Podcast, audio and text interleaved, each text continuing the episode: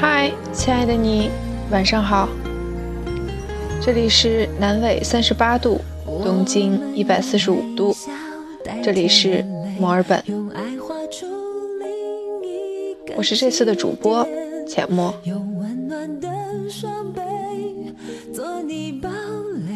不希望趴在回忆的缝隙中望着过去，人来人往，放任成滂沱。不希望在老去时提及，只能说一句：人生长恨水长东。我希望还没麻木之前，用语言记住过往，记住每一种感动。纵使青春留不住。这里是北京遇上墨尔本 SK 原创电台，情感调色版。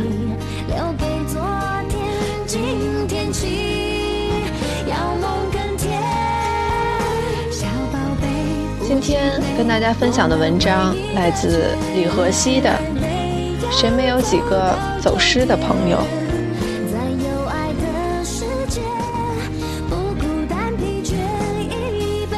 大概是八九岁的年纪吧，因为跳皮筋儿争输赢，每天一起玩耍的小伙伴生气了，对我说：“以后再也不和你玩了。”不玩就不玩，我也转身就走了。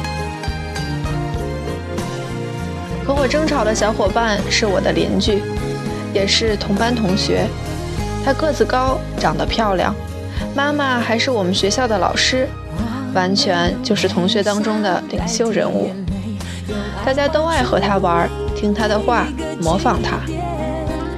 因为他不和我玩了，我在很长一段时间内都形单影只。他笼络一群孩子，孤立我，让我在很长一段时间里都是一个人上厕所，一个人写作业，一个人上下学。我曾经试图讨好他，希望他能与我和好，还买了个漂亮的发卡给他，但他连看都没看，就扔在了地上。大概就是从那时起，我开始明白，一个人活在世界上，没有小伙伴会特别累。吃饭没味道，看电视没意思，连梦都变成了灰色的。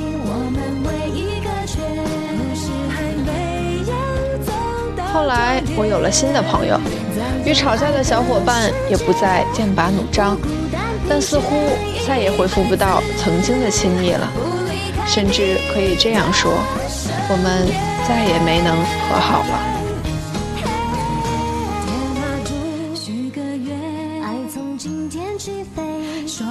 也许有一些关系就是这样的，不负曾经如何努力经营过。也不复曾经如何毫无保留地分享过，初心的好总是维系不到最后。女孩子之间的友谊尤其如此。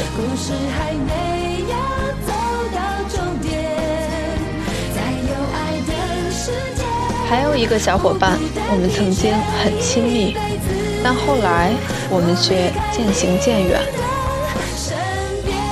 那是上初中的时候。数学老师是刚毕业的帅气大学生，好多女孩子喜欢他。我呢是老师偏爱的数学课代表，他特别爱喊我回答问题和上黑板上写题目。我的这个小伙伴每次举手总是被老师忽略，渐渐的就不爱举手了，然后也就不爱搭理我了。我并没有做错事，却又一次体验到友谊的崩塌。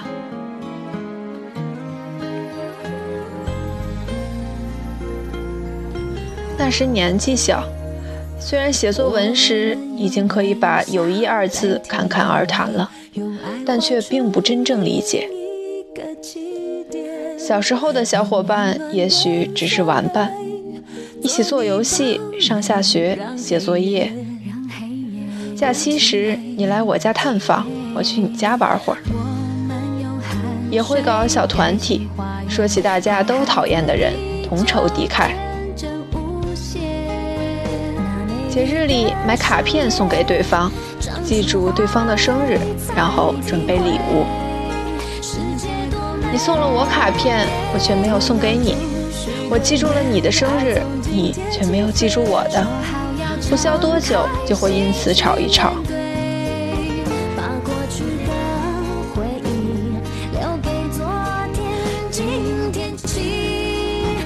上高中的时候，我的前座是个沉默且努力的女孩，她的家境不太好，平时都是极尽节俭，冬天里也没有一件厚外套穿。她是住校生，家在农村，每到周末都会借我的自行车骑车回去。她家并不近，二十公里的路程，来回要用到很多时间。那年冬天特别冷，想到他只穿一件大衣就那么骑回家去，我有些于心不忍。当时就要脱下羽绒服跟他换，但他拒绝了。直到后来很久，他才告诉我，他骑车回家的路上掉了不少眼泪，因为我一直借自行车给他，因为我不怕自己冷而愿意把衣服换给他。他觉得特别温暖，当时就发誓，永远都把我当成好朋友，永远对我不离弃。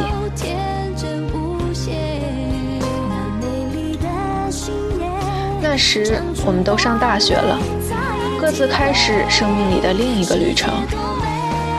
我已经不记得自己借自行车给他，还有换衣服的细节，但他在说起来时，似乎依然有感动。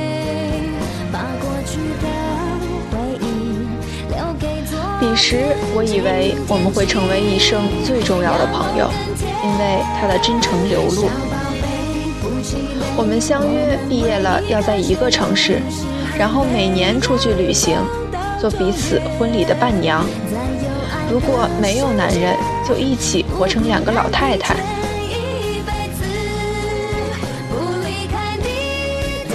可是毕业后，他留在了他的城，嫁作人妻。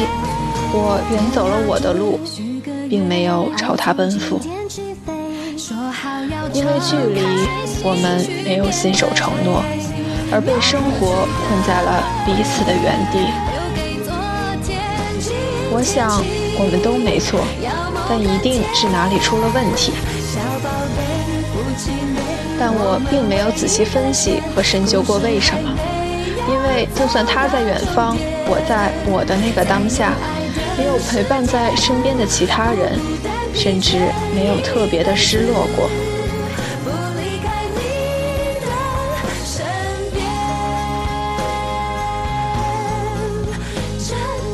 很年轻的时候，朋友似乎很容易交到，可能是源于共同喜欢的一首歌，可能是在同一个游戏里组过队，可能只是萍水相逢，瞧对了眼儿。我一直不缺朋友，和谁都容易交心，当然，也为此吃过亏。刚毕业那年，我在一家公司实习，和一个同期进公司的女孩相见恨晚，很快就推心置腹，恨不得立刻变为对方生命中最重要的那个人。我们像小时候的玩伴那样。在工作之余，做什么都在一起，穿同款的衣服，拿同款的包，只希望谁见到我们都说我们是姐妹。当然，工作上也是互相帮助，面对老员工的刁难，也会彼此安慰。一起悄悄骂过苛刻的上司，嘲笑过不合规章的制度，也一起八卦过桃色事件。我们似乎对彼此没有秘密。然而三个月后，面对只有一个人才能留下的尴尬时，他对我说：“我真的很需要这份工作，而你一定可以找到更好的。”其实我当时已经想要主动辞职了，当然是为了他。但他那些话让我明白，他并不会为了我这个朋友而放弃工作。我还是辞职了，但离开公司后，除了偶尔在网上聊聊天儿，我们再也没有见过面，甚至难以想象，我们曾经那样亲密过。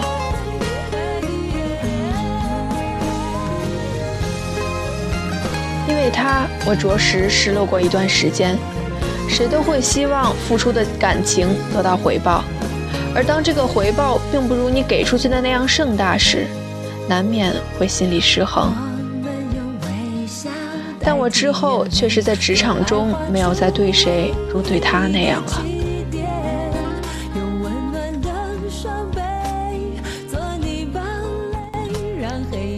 当然，这不是一篇致不再亲密的你的情绪文。其实我想说的还是成长。时间会更能让人理解朋友的意义。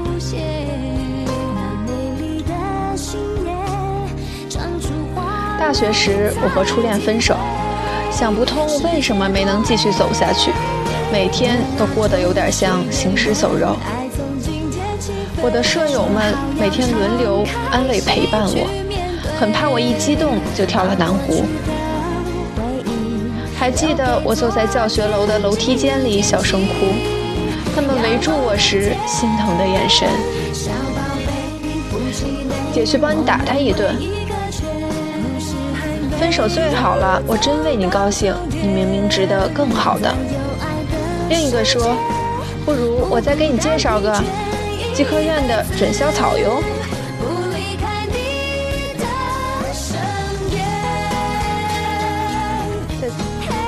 在经历过那场火烧荒原的历练后，他们于我而言便有了亲人的意义。无论心中再生出什么样的枝桠，我都会自己先悄悄折断，到彼此都快淡忘的时候，再平静到来。朋友之间需要忍让，也需要坦白。了解越深，包容越多。我会接受一个全部的你，无论好坏。虽然毕业后都天各一方，但我们在微信群里每天都聊得热火朝天，分享生活巨细。他们是对我来说重要的人，是只身陌生的城，躺在酒店大床上。可以说晚安的人，我大概就是这样慢慢学会了呵护友谊。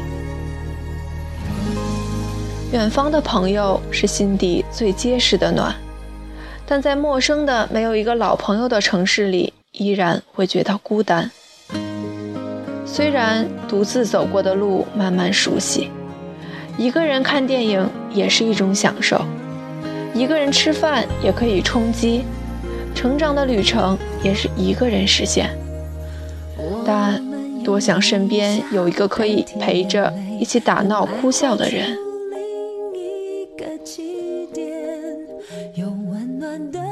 于是我开始结交新朋友。真诚是一个人最好的社交。我开始参加很多社会活动，以期能遇到对的人。其实很多人都孤独，他们像我一样伸出触角去寻找同类。我确实遇见了这么几个朋友，周末一起聚会、吃饭、喝咖啡、逛街、聊天儿，付出也得到，将心比心。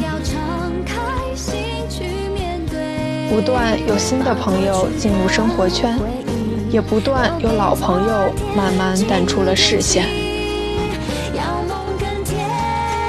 然而，我想，就算是已经渐行渐远的老朋友，也值得珍惜。我们一起有过的亲密，早已化成力量，让我相信这个世界的美好与善意。没，没有什么比他们更能让回忆更美妙了。我曾温柔呼唤，而你恰有应答，便是对一段友谊最好的诠释。虽然我们在不同的轨迹上已经行走了很远，我们也许有过隔阂，有过背弃，有过冷战，有过无法理解对方的时候，但你若愿意回头呼唤我，我一定伸出双手，把你再拽回我身边。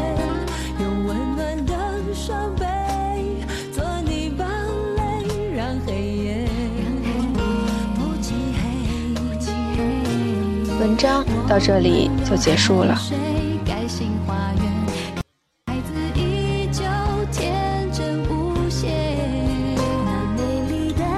远方的朋友是心底最结实的暖，说的没错。读完这篇文章，浅墨更加想念那些远在提督的闺蜜们。在手机那边的你呢？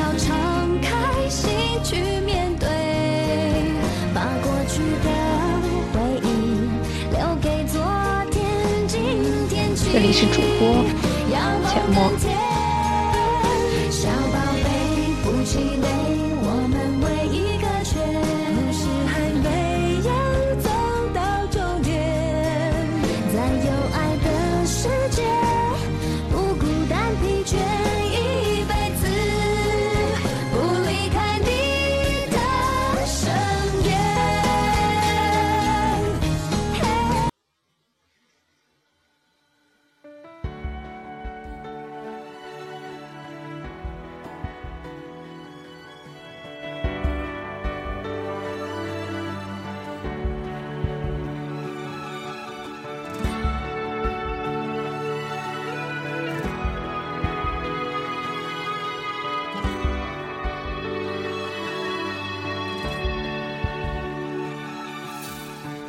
最近好吗？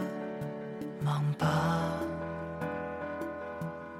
好久没跟你打电话，我的声音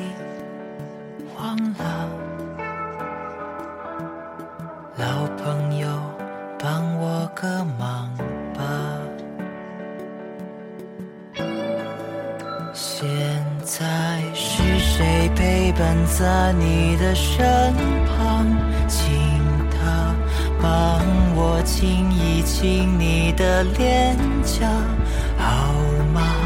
帮我抱一下我最心爱的那个傻瓜。现在是谁陪伴在你的身旁？让我闻一闻你的头发。